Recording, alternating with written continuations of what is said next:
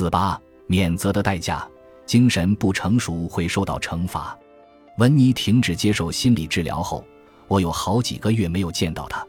有一天，我吃完午饭回来，刚走出电梯，就有人抓住了我。一开始我还以为自己被打劫了，很快我意识到只是有人在死死抓着我不放。然后我听到了抽泣声，是文尼。我从未见过他那个样子，脸涨得通红，眼睛充血，泪水夺眶而出。他用一种深邃的目光凝视着我，我永远都不会忘记那样的眼神。但他说不出一句话。我把他带到我的办公室，并把门锁上了。他们把我解雇了。他又用那样的眼神看着我。我为什么就没有听你的话呢？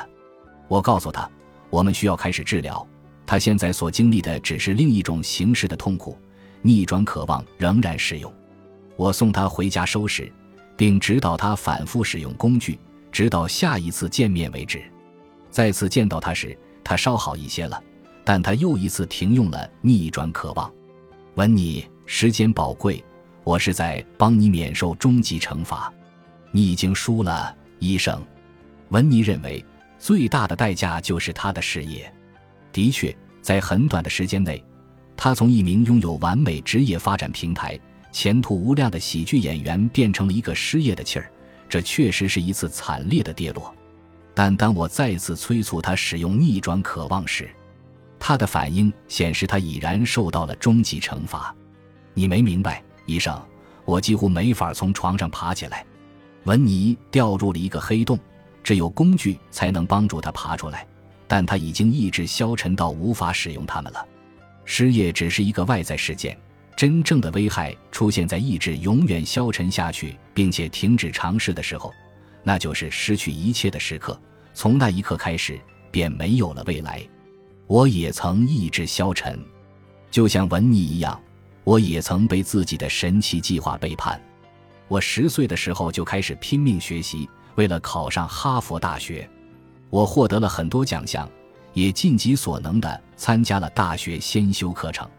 结果，我的努力不仅让我进入了哈佛学校，还同意我直接跳过大学一年级。我欣喜若狂。但当我到了学校时，我发现事实上我还有更多的功课要做。我崩溃了。第一年，我差点没通过考试。我们的整个文化氛围都很消沉，包括的症状有。我们喜欢廉价性爱和轻微暴力带来的肾上腺素激增，比起真正解决问题，我们倾向于在与对手的比赛中得分。我们对未来失去了希望，这是沉湎于幼稚幻想的终极代价。无论对个人还是社会来说，免责都是不可能的。